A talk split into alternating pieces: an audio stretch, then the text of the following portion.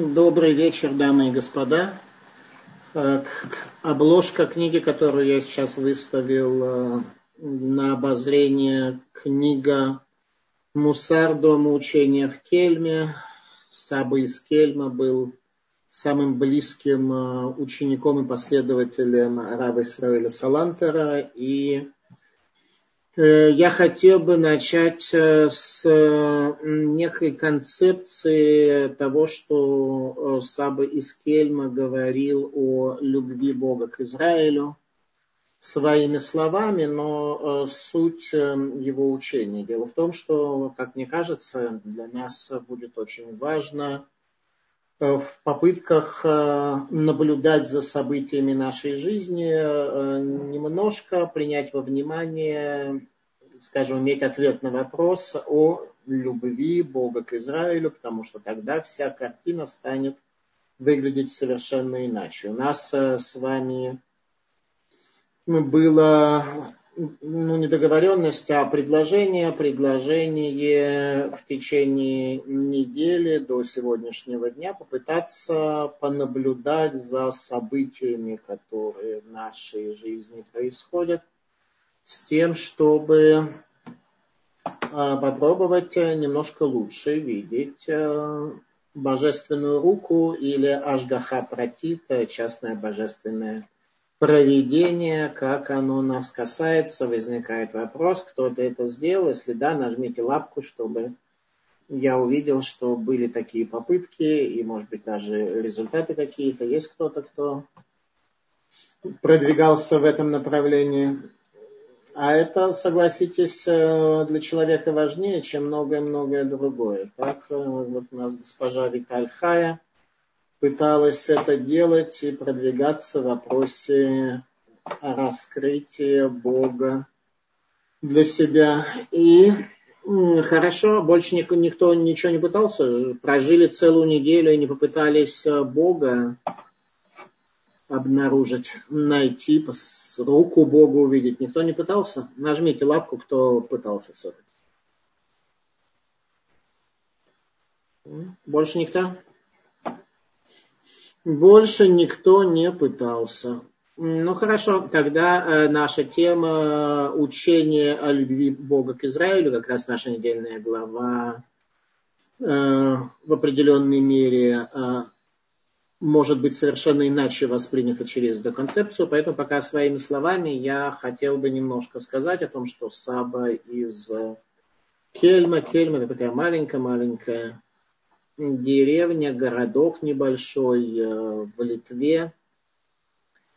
И там был основан дом учения, в котором училось всего лишь несколько десятков э, человек. Но так случилось, что все эти несколько десятков людей стали ну, очень большими раввинами, так что сегодня практически все литовские раввины, кроме близко, являются учениками учеников Сабы из Кельна. Поэтому к этой книге я вообще очень рекомендую. Книга «Мусар. Дом учения в Кельме». Два тома. Я бы очень рекомендовал прочесть эту книгу. Люди, которые ее изучали, говорили, что это существенно изменило их жизнь, раскрыв им нечто совершенно другое. А, порой в жизни, если мы не знаем какой-то детали, то все наше чтение, считывание картины мира является ошибочным или, скажем, неполным. Так вот, одним из факторов, факторов, которые необходимо нам понять для того, чтобы наше видение картины мира было более полным, это то, что говорит Мусар о любви Бога к Израилю. Для начала процитируем книгу пророка Ишаяру, 64 главу. Там сказано так. «И никогда не слышали, не внимали, глаз не видел Бога, кроме тебя, содеявшего такое для ожидания Его». Для ожидающего Его, извините никогда не слышали. Э, все, что мы переживаем в этом мире, все, что мы испытываем, все наши радости, все наши огорчения, все, все это, оно все является весьма блеклым. Та награда, которая будет человеку, ожидающему его, ожидающему близости к Богу, стремящемуся к этому. Награда такая, что мы даже близко не можем по состоянию на сейчас представить себе эту награду. И сказано, что единственное, что Творец хранит в своей сокровищнице, это трепет перед небесами, который пробуждается в сердцах людей. У Бога есть божественные сокровищницы, то есть в мире Бога есть э, что-то важное, что-то менее важное, что-то существенное, а что-то не очень. Так вот, э, именно в сокровищнице его есть только одно, это трепет людей перед небесами и ничего больше. Соответственно, если мы хотим что-то положить в божественное хранилище ценности, то это только наш трепет перед небесами, когда наши сердца затрагивают э, что-то. Итак, э, это очень важный фактор о том, что здесь у нас жизнь достаточно блеклая, и только в грядущем мире мы сможем э, увидеть настоящий свет, ради которого все это и э, происходит. Все мироздание было создано. Божественное учение дарует нам высшее знание, благодаря которому мы обретаем вечную жизнь в наслаждении и благоденствии. Всевышний любит людей, как сказали об этом мудрецы Мишны. То есть это очень важный фактор в том смысле, что Бог любит людей. И, соответственно, если мы будем продолжать еще неделю наблюдать за процессами, которые в нашей жизни происходят, то тогда эм, вот это вот понимание наше того, что Бог любит людей, оно э, сможет нам совершенно иначе интерпретировать эти события. Например, я не знаю, если одно и то же событие с человеком произойдет от любящего, от того, где будет задействован человек, который с его точки зрения его любит, и наоборот, человек, который ненавидит, то человек одному и тому же событию даст два совершенно Э, других понимания и две совершенно другие интерпретации. Так вот, Всевышний любит людей, как сказали об этом мудрецы Мишны, так сказано в Перке Авод, э, в трактате, в этом не Перке, это не, не некие главы, это трактат Мишны, который называется Авод, который является э, строительством основы исправления человека. Там сказано так. Любим человек, сотворенный по образу Бога, как сказано, по образу Бога сотворил он человека. То есть, во-первых, э, Творец раскрыл нам и сообщил нам, что он нас любит, а во-вторых, э, суть его любви такая, что он сотворил человека по своему образу, стало быть, любимым в глазах Творца является то, что является, то, что является, то, что является. Любимым в глазах, в глазах Творца является возвышенный образ человека. Поэтому все, что с нами происходит в нашей судьбе, только и однозначно определяется любовью Бога к нам. Продолжает э, трактат А вот любимые сыновья Израиля, названные сыновьями Господа, особая любовь была явлена им знанием, вы названы сыновьями Господа, как сказано, сыновья вы Господу Богу вашему. Где это сказано? В книге Дварим, 14 глава, сказано Баним атем лехашем элокейхем. Сыновья вы Господу Богу вашему. То есть Бог относится к нам как к сыновьям, и, соответственно, те события, за которыми, если будут у нас желающие понаблюдать в течение ближайшей недели, мы должны увидеть в них не просто руку Бога, Творца, некоторого абсолюта, чего-то такого высокого, не имеющего к нам лично, к каждому из нас, э, маленькому такому, никакого, в принципе, особого отношения. Так вот, нет, Бог относится к каждому из нас как э, к сыну своему, в том случае, когда в нас, конечно же, говорит наша душа, которая создана по образу Бога, но а не наши телеса, которые, в общем, хотят чего-то намного более упрощенного и примитивного. Соответственно, э, в этом аспекте понятно теперь, почему в сокровищнице Бога находится не что иное, как трепет человека перед небесами. Э, Всевышний относится с безграничной любовью к общине Израиля, потому что он находит в ней божественные качества, ведь по образу Бога сотворил он человека. э, все, испытания, все трудности, которые выпадают на, наш, на нашу долю, индивидуальную и на долю каждого человека, они имеют задачу обработать нас как бриллиант, ибо бриллиант не обработанный, он малого стоит. Бриллиант, который действительно хорошо обработан и имеет какое-то имеет качество. Такой бриллиант стоит очень много, и свет начинает на, в нем играть, через него играть. Соответственно, наша задача именно такая, чтобы божественный свет каким-то образом мы пропускали через себя, воспринимали его, соответственно, чтобы воспринимать, чтобы не искажать и не затемнять божественный свет, необходимо стать бриллиантом, и тогда все у нас будет хорошо, и божественная рука, и божественный свет в нашей жизни раскроется. Поэтому для того, чтобы воспринимать лучше божественный свет, нужно обязательно нужно обязательно сохранить в себе божественную душу и не запятнать ее, потому что божественная душа не мешает божественному свету в нас раскрываться внутри нас, и мы не заслоняем его от других людей, наоборот, только показываем, а в случае, если, не дай бог, мы все испачканы и пятнами жиров, белков и углеводов, э, принятых э, не с возвышенным намерением, э, мы, конечно же, свою душу закрываем и мешаем божественному свету проникнуть в нас и другим людям тоже мешаем.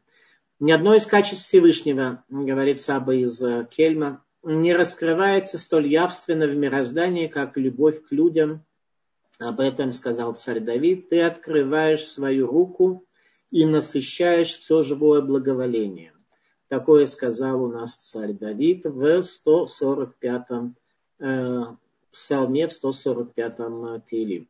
Теперь э, важно иметь в виду, что царь Давида не говорил э, этот э, псалом в том аспекте, что иногда такое случается, что ты открываешь свою руку и насыщаешь все живое благоволением. Это происходит всегда. Нам только нужно увидеть э, эту руку, и нам нужно понять, что это благоволение дается всегда. Вопрос, принимаем ли мы его и получаем ли мы его. Э, но нам таки дано увидеть, э, как каждый из нас получает благословение именно вследствие и при условии любви Бога к его творениям, и это раскрывается перед нами всегда и во всем. Э, ибо сказали мудрецы Талмуда, когда человек в беде, что говорит Шхина, горе моей голове, горе моей руке. То есть Всевышний воспринимает э, любую, даже самую небольшую беду, самое небольшое страдание каждого отдельного взятого человека, как горе для себя.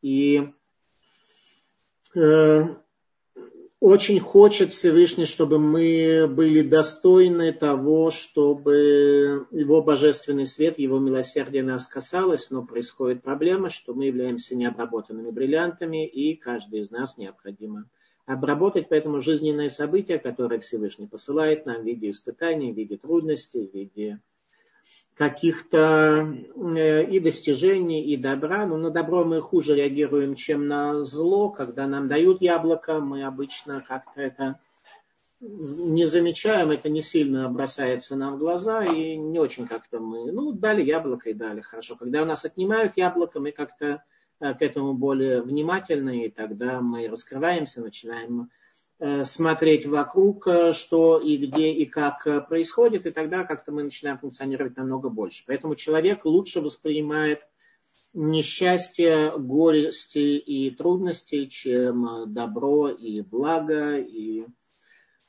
Ну вот, как-то так мы устроены, поэтому, кстати говоря, ну, нужно отметить, что в более бедных местах, как это получается, что изучение Торы всегда в нашей изучении и исполнении Торы и воли Бога всегда как-то было лучше, чем в богатых местах. Как только еврею дают богатство, он э, затрудняется с э, тем, чтобы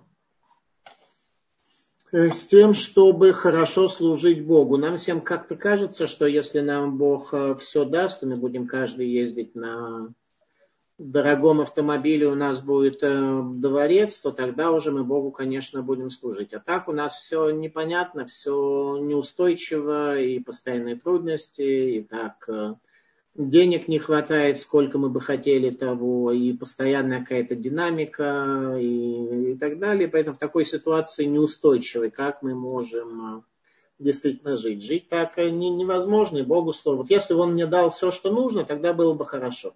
Однако э, историческая статистика в еврейском народе говорит, что все наоборот, там, где беднее, там всегда соблюдение воли Бога было лучше. А это объясняет высказывание наших мудрецов – о том, что есть испытание бедностью, есть испытание богатством. И испытание богатством, оно может быть намного более тяжелым, потому что оно закрывает э, человеку потребность в поиске, потребность в размышлении и так далее, и так далее. Так вот, э, Всевышний э, очень тяжело воспринимает бедствие каждого еврея. Учителя Мусара приводят Талмуд очень часто, в котором говорится следующее, что если человек положил руку в карман, чтобы достать две монеты, а достал одну, то это уже является страданием. То есть, в принципе, даже такого страдания в нормальной ситуации не должно было бы с нами произойти. И Бог, скажем так, это воспринимает как страдание – очень важно иметь в виду следующее, что э, понятно, что если человек э, прожил тяжелую жизнь в грубых, э, примитивных условиях, то он привык к тому, к чему не привык утонченный человек, который жил в нормальных условиях, имел нормальную жизнь. И многое, что вот этому утонченному в тягость, более грубому кажется вообще не проблемой, не страданием и так далее. Но на самом деле прав как раз утонченный и возвышенный. Это означает, что если мы привыкаем с вами к страданию, к несчастью, и его не испытываем тяжело, то не означает, что это не страдание и не несчастье.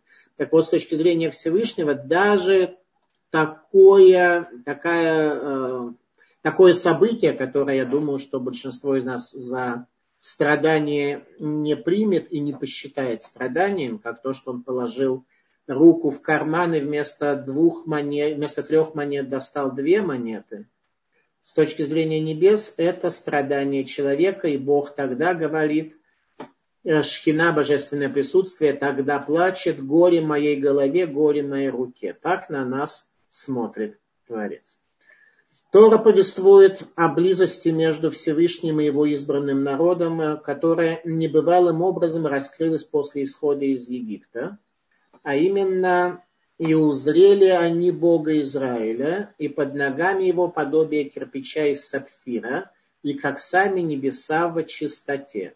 Где это сказано? Это сказано в книге Шмот, что во время Синайского откровения узрели евреи Бога Израиля, и под ногами его подобие кирпича из сапфира, и как самые небеса в чистоте.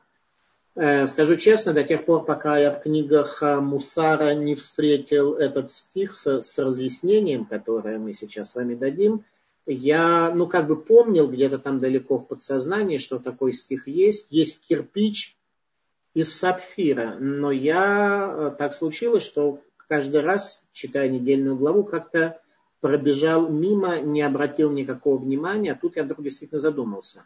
А почему во время самого высшего воззрения, которое было у еврейского народа, они вдруг на небесах увидели кирпич из сапфира. Почему именно кирпич?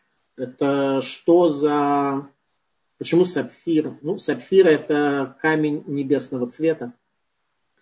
Но почему кирпич? Зачем? Что это за а, высшая форма видения, которая была у еврейского народа во время Синайского откровения?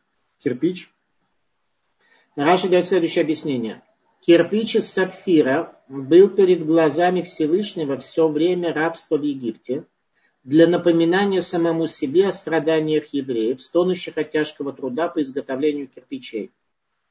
Когда евреи кирпичи в Египте изготавливали и были в состоянии рабства, тогда Всевышний на небесах из сапфира небесного цвета камня кирпич поместил перед своими глазами, чтобы ни на секунду не отвлекаться от э, состояния еврейского народа.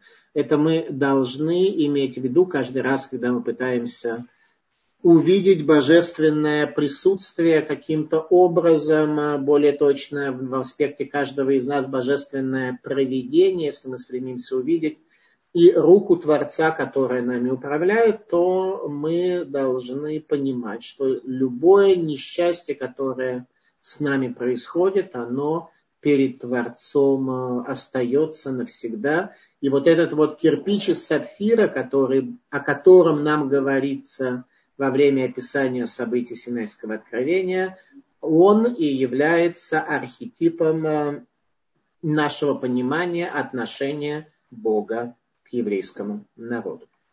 Когда после исхода из Египта евреи поднялись на высочайшую ступень постижения и узрели во всем творении чистоту небес, обратите внимание, они узрели именно сказано чистоту небес. Они уже были избавлены от порабощения, тогда они уже были далеки от египетского рабства. Так почему же в тот момент они увидели также кирпич из сапфира, напоминавший об их былых бедствиях? Ответ на это следующий. В глазах Всевышнего кирпич из сапфира был основой, на фоне которой приумножалась небесная чистота. То есть он был тенью, не тенью, он был эм, фундаментом, основой, на которой небесная чистота была видна. Ведь если только можно так сказать, радость Творца раскрывается на фоне былого страдания. Радость Творца о небесной чистоте который достиг еврейский народ, раскрывается. Любая радость, она является неким э, дифференциалом, некой разницей потенциалов между какими-то двумя явлениями. Поэтому Творец сравнивает свою радость от того, что еврейский народ достиг небесной чистоты, что есть э, задача, стоящая перед нами, на фоне кирпича из сапфира символы порабощения еврейского народа в Египте. И Всевышний записал это в Торе, чтобы явить свою любовь избранному народу, а также показать людям, сколь велика обязанность разделить с другими его ношу и проявить ему сочувствие в беде и возрадоваться его счастью.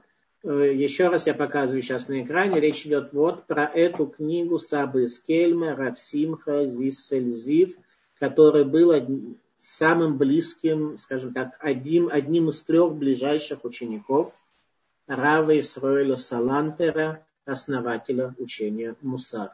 Он пишет о любви Бога к человеку, Поэтому впоследствии, когда евреи были избавлены от всех бед, и божественное присутствие раскрылось в мироздании навеки и навсегда, стало ясно, что Царство Всевышнего простирается над всеми мирами, и он избрал свой народ для вознесенного служения. Он будет вечно нести сыновей Израиля на своих руках, и когда они пребывают в покое на своей земле, и когда стенают в далеком изгнании, он благословенный не оставит их никогда, пока они не вернутся в предназначенную им обитель божественной славе, славы. И в Торе прямо приводится обещание, «И я буду пребывать в среде вашей», сказал Всевышний, навсегда Всевышний будет пребывать в нашей среде, поскольку вечно сама э, Тора. Итак, э, давайте еще раз я вам показал сейчас обложку книги Сабы из Кельма. Э, давайте подведем короткий итог тому, что мы сегодня выучили в учении Мусар о любви Бога к Израилю, что является необходимым элементом того, чтобы э, наблюдать за Хашгаха Пратит, за частным божественным э, управлением э, на Творцом этой землей. Для начала Творец обещал нам великое, как то сказал пророк Ишаяру, что никто не слышал, не внимал, и глаз Бога не видел никого, кроме тебя, содеявшего такое для ожидающего его. Тот, кто ожидает спасения Творца, увидит то, что настолько возвышается над ценностями и над достижениями этого мира, что если все радости собрать воедино, все радости всех людей собрать воедино, то мы не сможем получить награду даже за малейшую э, заповедь. Э, Всевышний относится к людям как э, к своим сыновьям и поведал еврейскому народу «Баним атем вы сыновья для Бога Израиля. Когда еврей претерпевает страдания, то Шхина оплакивает божественное присутствие, оплакивает судьбу человека, говоря, горе моей голове, горе моей руке. Всевышний близок к своим творениям, и вот э, Саба из Кельма приводит нам стих Торы, который говорит, и узрели они Бога Израиля, то есть когда еврейский народ уже вышел из Египта, получил Тору, когда он поднялся на небывалые высоты, и узрели они Бога Израиля, увидели божественное присутствие в такой мере, что Бог стал для них не предметом веры, а э, объектом знания. И под ногами его подобие кирпича из сапфира. Обратите внимание, под ногами Бога находится кирпич из сапфира, то есть основа, фундамент и как сами небеса в чистоте. Сами небеса находятся в чистоте. Когда еврейский народ поднялся до состояния чистоты, то увидел, что Творец навсегда поместил перед собой камень из сапфира, э, который является для него напоминанием о страданиях еврейского народа в египетском рабстве. Таким образом, Творец любит еврейский народ, любит э, на самом деле все народы мира, но, естественно, по-разному. Недавно мне на сайте кто-то задал вопрос, э, разве это справедливо, что Бог евреев любит э, больше, чем другие народы, как это следует из ваших книг? Я написал достаточно справедливо, когда Бог нам дал Тору, от которой другие народы отказались, э, и после этого э, мы оказались верными Торе на протяжении э, тысячелетий и отдавали наши отцы жизни за нее, и не досыпали, и не доедали, и развлечениями не занимались и так далее, то понятно, что наш народ более любимый. И понятно, что за служение положена награда. Целый функция агра, сколько человек вложил в свое служение – такую награду он и получает. Это именно и есть э, суть э, ответа. Итак, это небольшое вступление. Я призываю э, всех собравшихся к тому, чтобы еще неделю мы посвятили тому, чтобы попытались посмотреть на то, как божественная рука раскрывается перед нами. Попытаться немножко выйти за рамки суеты, за рамки хаоса, за рамки завесы, за которой Всевышний скрывается, попытаться в жизненных событиях, происходящих с нами, как хороших, так и плохих, поскольку бриллиант, когда его обрабатывают, ему, наверное, больно не хочется обрабатываться. Ну, если у бриллианта есть какие-то чувства и какое-то ощущение, то, наверное, ему было бы проще лежать в пачке, в мешке, в куче таких же других необработанных бриллиантов и не заниматься своим улучшением. Это как-то всегда сложно, больно, занимает время, требует средств и так далее. Но Всевышний нас таким образом не оставляет, и Он требует от нас э, очень-очень многого, требует от нас э, полного, предельного предельных возможностей, требует от нас величия и, соответственно, дает нам награду соответственно. Теперь переходим к нашей недельной главе.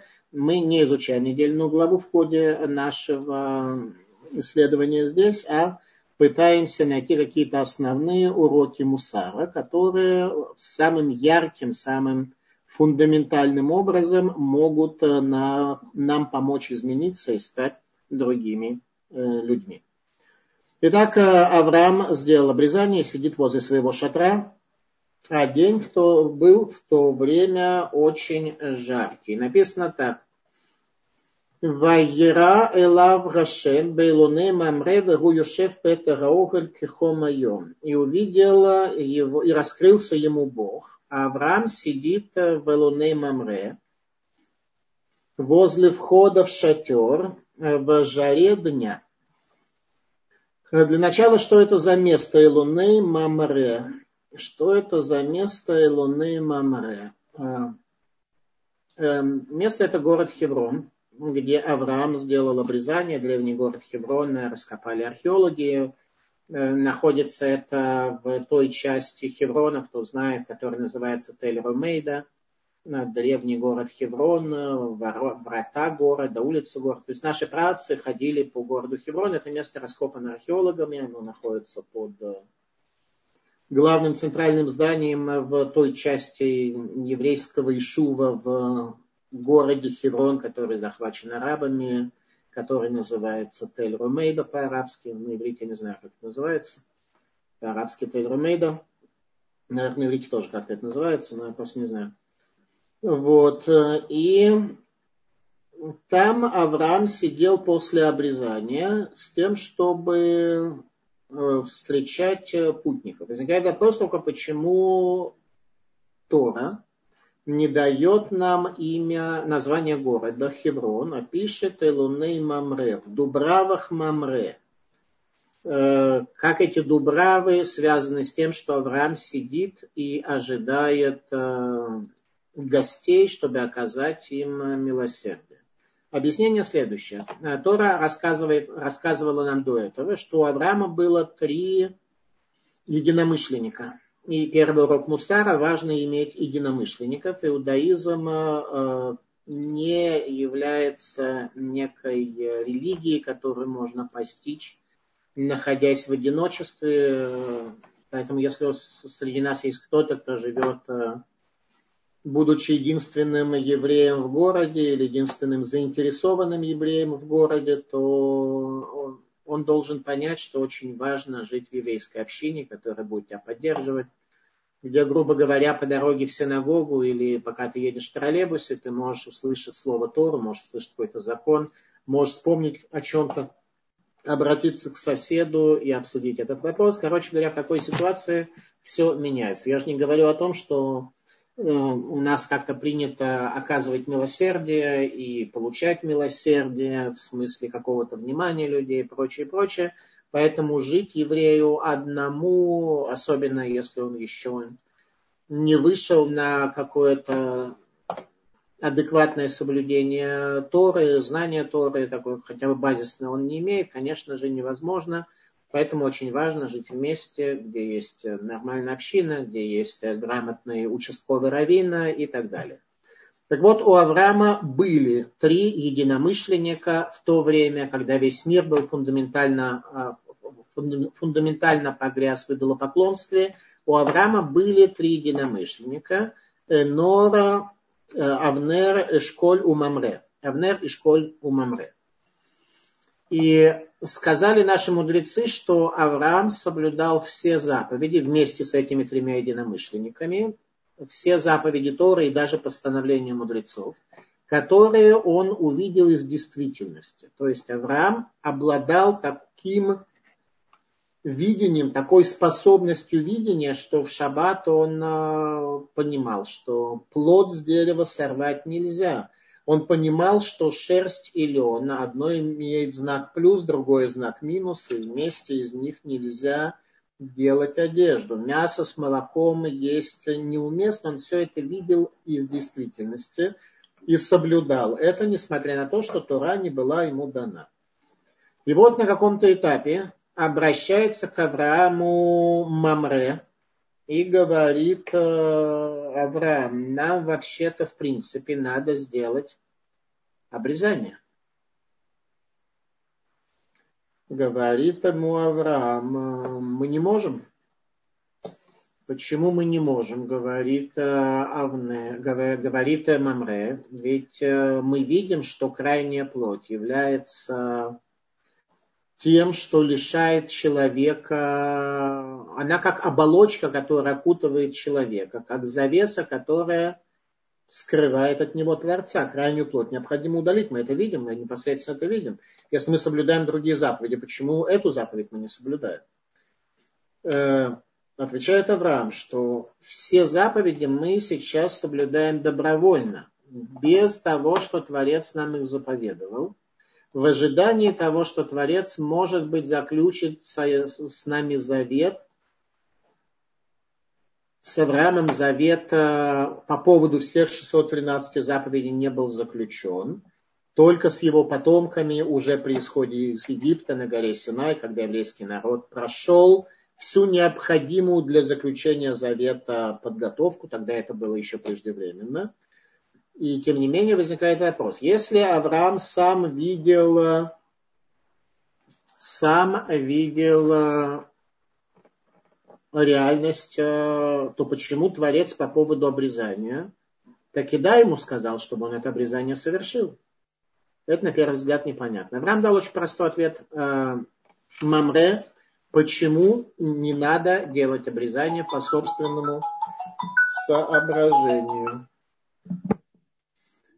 Э, почему не надо делать обрезание по собственным соображениям? Э, причина заключается в том, что все заповеди, которые человек исполняет добровольно до тех пор, пока Всевышний не заповедовал их э, человеку, все эти заповеди имеют меньшую силу, нежели чем если Бог такую заповедь человеку дает. Э, соответственно, э, соблюдение шаббата и прочих заповедей э, человек может соблюдать пока добровольно. Когда Всевышний ему эту заповедь даст, он будет ее соблюдать уже в, на более высоком уровне. Но с обрезанием не так. Обрезание делается только один раз. Поэтому Авраам ждет, пока Всевышний заповедует ему сделать обрезание, и тогда он уже сделает это в рамках заповеди, данной от Бога, а не по своему желанию, не по своему соображению. А почему заповедь, исполненная, если она Богом заповедована, имеет больше вес, нежели чем заповедь, э, исполняемая э, добровольно? По той причине, что когда Творец заповедует э, человеку, он тем самым дает ему также в руки механизмы, посредством которых он может влиять на явления в этом мире. И так и произошло. Авраам делает обрезание в Хевроне, и Творец, поскольку он не лишает награды ни одно творение, называет место, где Авраам сделал обрезание, Элуне Мамре, Дубравы Мамре, в память о Мамре, который обратился к Аврааму с тем, что необходимо сделать обрезание. Таким образом, упоминание его имени в Торе, что на самом деле э, чисто формально совершенно было неважно. Можно просто написать, что Авраам сидел возле шатра во время жары, когда было жарко, и ждал гостей, и не надо писать вообще название. В данном случае название раскрывает нам именно эту концепцию. Первое, что человек имеет возможность исполнить заповедь э, намного больше, если она дарована, и что да, таки Мамре был тем самым человеком, который обсуждал с Авраамом тему совершения обрезания, и наступило время, когда Авраам был к этому уже готов э, внутренне, и тогда Творец обращается к нему и имя Мамре навсегда здесь вошло в историю. Урок Мусара для нас. Это еще раз, э, мы не абстрактно изучаем здесь Тору, как оно было, где Авраам э, делал обрезания географические, геополитические и так далее. Урок следующий. Если мы хотим, чтобы наше имя как-то в жизни оставалось записанным, ну, то есть э, в сокровищнице Бога находилось, имя Мамре находится в сокровищнице Бога, хотя он был не еврей, он был, я даже не уверен, был ли он семитом, может быть. Наверное, был семитом, скорее, ну, не знаю. Э, не знаю. Э, во всяком случае, в божественной сокровищнице надпись его имени сохранилась. Если мы хотим, чтобы мы свою жизнь не убили впустую, чтобы что-то от нас э, сохранилось в вечности, то необходимо пытаться эту жизнь прожить, искать, как исполнить волю Бога, и там, где мы сможем реализовать потенциал своей души, именно в этом аспекте будет наше имя записано. Имеется в виду простая идея, что каждый человек в этом мире создан в целом для жизни по Торе. То есть Тора – это правило жизни, которое, в чего человек не придет э, в состояние тупика. Тора – это правило жизни. Но каждый из нас, душа каждого из нас создана в этом мире для чего-то личного, для чего-то конкретного, что кроме нас не сможет сделать ни один другой человек. И для этого нужно уметь читать картину мира, иметь сердце и готовность и мозги для того, чтобы реализовать свою задачу. И у каждого есть некая своя задача, которую может реализовать только он. И если такое произойдет, то его деяния в божественную сокровищницу лягут. Если человек будет э, бегать, э, не верить в себя, и думать, что, ну, чего я-то, там есть всякие большие раввины, где-то там заседающие в мягких креслах, они вот э, судьбу человечества и решают, а я-то что, я маленький человек, э, толком ничего не знаю и так далее, так что с меня взять, какая может быть у меня особая миссия. Э, пророк Армиягу дал нам на это, на это ответ э, следующими, следующими словами – Бетерам Ецерха Бетен Едатиха, Бетерам Теце Миреха Мемеха Гигдаштиха. Прежде чем создал я тебя в утробе матери, знал я тебя, говорит э, Творец, конкретно там пророк Урмияру. И прежде чем ты вышел из утроби матери твоей, я посвятил тебя. Теперь пророк Ирмияру не хочет похвалиться над, перед нами, что вот э, он такой, что Бог о нем знал еще перед зачатием, и еще перед тем, как он родился, ему было определено быть великим пророком. А мы с вами что? Бог нас не знает, а мы так э, сами по себе непонятно откуда взялись. Не это то, что имеет в виду пророк Ирмияру.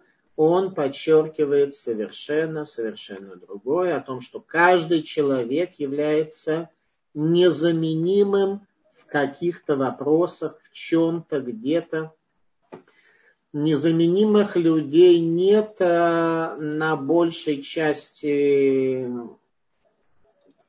большей части аспектов, но есть у каждого человека какой-то один или несколько маленьких аспектов, где он незаменим. И наша недельная глава продолжает рассказывать про Авраама, о том, где был он незаменим. Авраам пошел против всего человечества, все человечество фундаментально погрязло в эм, идолопоклонстве, было очень далеко от э, любых поисков, хотя люди были великие, были грамотные, знающие, но очень были они далеко от всего. И у Авраама было 400 трактатов веры в единого Бога.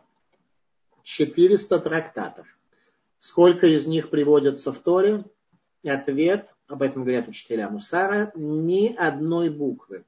Ни одной буквы о вере Авраама, о его убеждениях, о том, как он убеждал других людей, увещевал в существовании единого Творца, не сказано ни одного слова. А что да, говорится? Говорится о милосердии Авраама. Стало быть, милосердие Авраама является именно самым главным ключом, так говорит Саба из Слободки, самый близкий ученик Саба из Кельма, Саба из Слободки. У нас э, всего э, есть три мудреца, которые называются Саба, дедушка. Саба из Кельма, Саба из Слободки и Саба из Навардака. Саба из Кельма был э, старше двух других Саб, он был на поколение старше. Саба из Слободки был ближайшим учеником Саба из Кельма. И Саба из Навардака, он пошел своим немножко, ну немножко, а очень серьезно своим путем в Э, учении Мусара, создал свою систему Ешив, свое, свое собственное воззрение. Навардак э, был совершенно другим. С Божьей помощью скоро выйдет э, книга о Сабе из Навардака и его методах учения. Вот, но это немножко позже. Короче говоря, это полный, полная предельность в служении э, Саба из Навардака, слова, которые даже сложно произнести, радикализм. Полное радикальное исправление самого себя. Как раз для русских очень ясно, для выходцев из России, я имею в виду, намного яснее как раз Саба из Навардака, который призывал к пределу. Может быть, мы не все из нас способны э, э, прийти к этому пределу, предельно исправить себя, но, во всяком случае, понять, что делать, лучше всего очертил Саба из Навардака. И с Божьей помощью его книги Мусара выйдут в свет э, у нас скоро. Итак, про Авраама не сказано нигде о его вере в единого Бога, о его 400 трактатах э, веры. А что да, сказано? Сказано его милосердии. Какое было милосердие? Авраам после обрезания на третий день сидит э, и сильно болит его рана, и он э, ожидает прихода гостей, потому что гостеприимство – это главное, что было оказать людям милосердие, как то сказано, «Лам хесед и бане» – мир на милосердие будет построен. Это самое главное концепция жизни Авраама. Авраам сидит э, и ожидает, когда же придут люди. И в это время Всевышний, поскольку ему не то, что не стоит в это время, во время, когда болит его рана, оказывать милосердие ближним и заниматься им, а это даже запрещено, это может быть опасным для его здоровья. В это самое время Всевышний выпустил солнце из своего чехла, стало так жарко, что люди не ходили по дорогам и, соответственно, никто к нему не мог прийти. И Авраам сидит и ждет. Не так, что, ну, отлично, жаркий день, все, я свободен от заповеди гостеприимства, могу зайти в шатер. Нет, он сидит и ждет. Послал своего раба Элезера из Дамаска искать гостей. Тот пошел поискал и сказал, что не нашел, нет гостей. Тогда говорит Авраам, раба, на рабов полагаться нельзя. Потому что, может быть, у него была какая-то лень все-таки, хотя это был великий раб Авраама. И Авраам сам пошел на поиски гостей, сидит их ожидает. И тогда Всевышний раскрывается перед ним. И Авраам видит гостей, как ему кажется, что это гости, когда это были ангелы.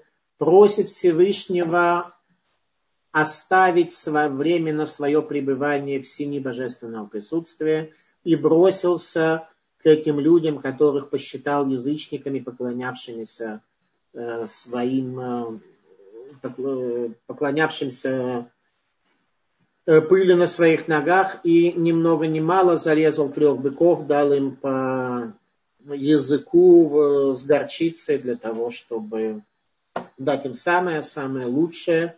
Это концепция гостеприимства. Дать самое лучшее. Вот это милосердие, которое Всевышний ожидает от еврейского народа. Об этом очень много говорит Саба из Слободки. Соответственно, это образ Авраама. Он кормил людей, заботился о них, показывал им свое величие. И об этом сказано, что Дздака тациль не мавит. Дздака, милосердие, это то, что спасает э, человека от смерти, дает ему жизнь, и таким образом он приходит э, к вечности образ э, Авраама, который в результате удостоился сына, в результате чуда, в результате всего, всего самопожертвования себя, бесплодная Сара родила сына, который стал наследником завета Авраама. Э, это более-менее то, что я хотел сказать э, сегодня в связи с нашей недельной главой. Призываю всех к тому, чтобы мы попытались не чисто теоретически относиться к изучению мусара, не поговорили о чем-то и достаточно, а чтобы мы постарались работать над качествами. И призываю еще одну неделю посвятить тому, чтобы мы попытались найти божественную руку с учетом того, что Творец любит э, человека, любит людей и Соответственно, эти события, даже тяжелые, даже неприятные, он дает нам сквозь призму любви к себе. Если мы попытаемся в этих событиях увидеть, обнаружить любовь Бога, то нам намного легче будет в дальнейшем э, воспринимать э, происходящие с нами события, ибо Творец раскрывается перед нами и учит нас чему-то через происходящее с нами события. Пожалуйста, спасибо за внимание. На следующей неделе мы продолжаем. Итак, еще раз подведем итог. Наша задача на ближайшую неделю, те, кто с нами и в практической части тоже, наша задача с вами попытка найти божественную руку в условиях того, что Творец любит Израиль и относится к нам как к своим сыновьям, а отец никогда не будет наказывать сына, ну, нормальный, адекватный отец, без того, чтобы объяснить ему, что он хочет, э, и объяснить, чем его путь является ошибочным, негармоничным, неверным. Поэтому давайте попытаемся посмотреть, как в ближайшую неделю Творец будет относиться к нам как любящий Отец и увидим его руку. Спасибо за внимание. Пожалуйста, вопросы, я буду рад ответить. Спасибо огромное, Равхаем. А, пожалуйста, можно писать или поднимать руки для вопросов. Э, лучше озвучьте своими словами, только кратко, не по несколько фраз, но озвучьте лучше своими словами, скажите, как вас зовут, из какого вы места, чтобы у нас хоть как-то немножко образовалась больше близость между нами. Знакомство, слово близость не очень подходит, знакомство между нами. Так, Авиталь Хая, пожалуйста, Гверат Хая, Авиталь. Добрый вечер, Рафхайм, Равданил. Добрый вечер. Гвера да, вот... для тех, кто не знаком, э, доктор из Аждода. Да, а я наш активный участник. Спасибо. Эм, Рафхайм, эм, вот по поводу задания, да, оно очень такое хорошее. Я думаю, что каждый человек, который нас слушает, он все равно это он обдумывает это по-любому. Просто, наверное, не все хотели это понять как бы руки. Э, вот. Эм, что самое главное, на что обратить внимание? Потому что э, ну, когда все хорошо понятно, да, руку Творца очень легко увидеть и, ну, как бы, ну, проще. А когда вот не очень хорошо, эм, ведь надо же увидеть вот именно, ну, ну, вот что здесь хорошего, как бы, когда вот тяжело, и там же точно что-то хорошее есть, что-то Творец хочет э, научить, наверное, всегда же так, да? Ну, там и копора какая-то. Да, смотрите, э, хороший вопрос, да, смотрите. Э, во-первых, это не задание. Задание это как, как, когда кто-то кому-то что-то ставит. Я не формулирую, не сформулировал это в качестве задания, а скорее предложение. Предложение совместно течение недели поработать над чем-то, чтобы мы могли поделиться потом друг с другом нашими достижениями или трудностями, поднять вопрос.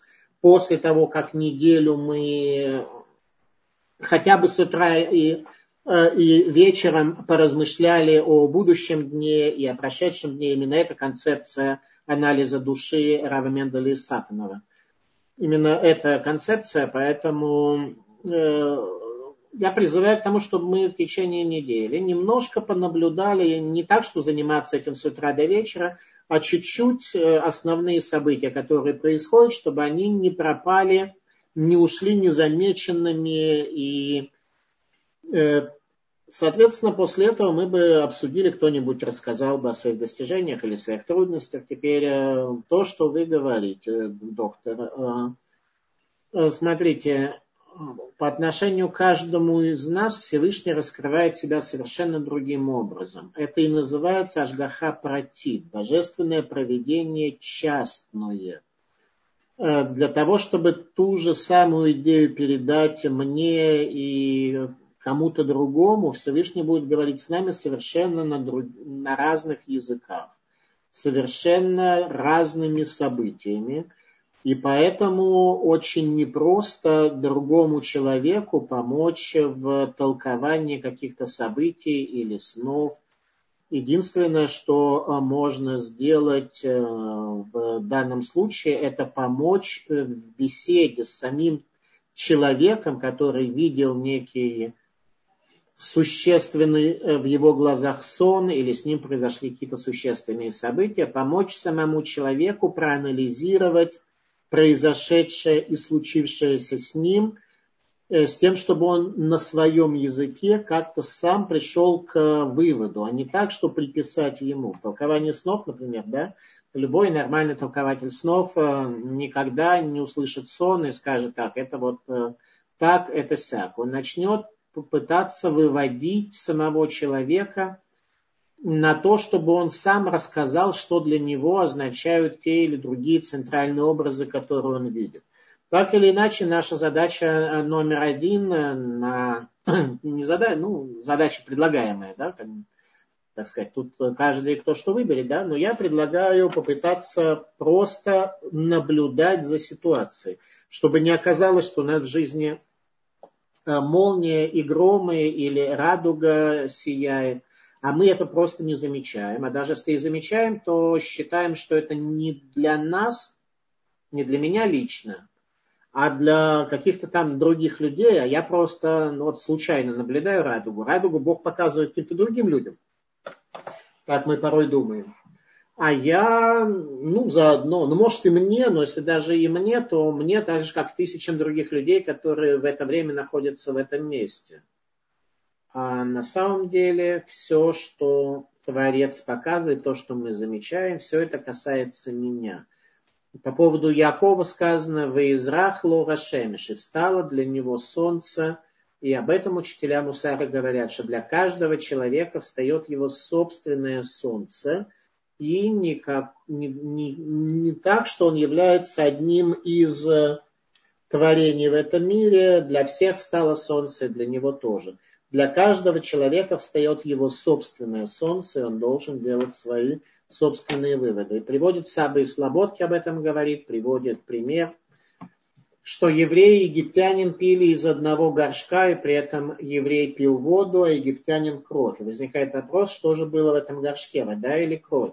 Отвечает э, Сабы и Слободки, что каждому там было свое. Там не было одно, одной какой-то субстанции в горшке, из которого они пили, в ведре, из которого они пили, там была некая субстанция, называемая воды Нила, которая для еврея реализовывалась э, чистой водой, а для египтянина э, смрадной кровью. Каждому было свое. Для каждого встает солнце. Поэтому, говорит Саба и Слободки, сегодня, когда мы э, должны быть благодарны Творцу, то не в том аспекте наша благодарность, что вот так случилось, что я появился на этом свете, как потомок Адама, но не появился бы, было бы все то же самое, только без меня, поэтому максимум, что я должен, это благодарить, может быть, Бога за то немногое, что я лично съедаю, выпиваю и получаю в этом мире. Ответ нет. Для каждого человека встает его собственное солнце. Пожалуйста, если есть еще вопросы, я буду ответить. Нажмите кто-нибудь, у кого там есть вопросы, или, ну да, собственно, или, без или вопросы, да. Нажмите, у кого есть вопросы, я буду рад ответить. Если нет, то давайте попытаемся вместе понаблюдать э, на этой неделе за божественной рукой. И я бы очень хотел, чтобы на следующей неделе нам кто-то что-то по этому поводу сказал. Главное, господа и дамы, вы не стесняйтесь. Я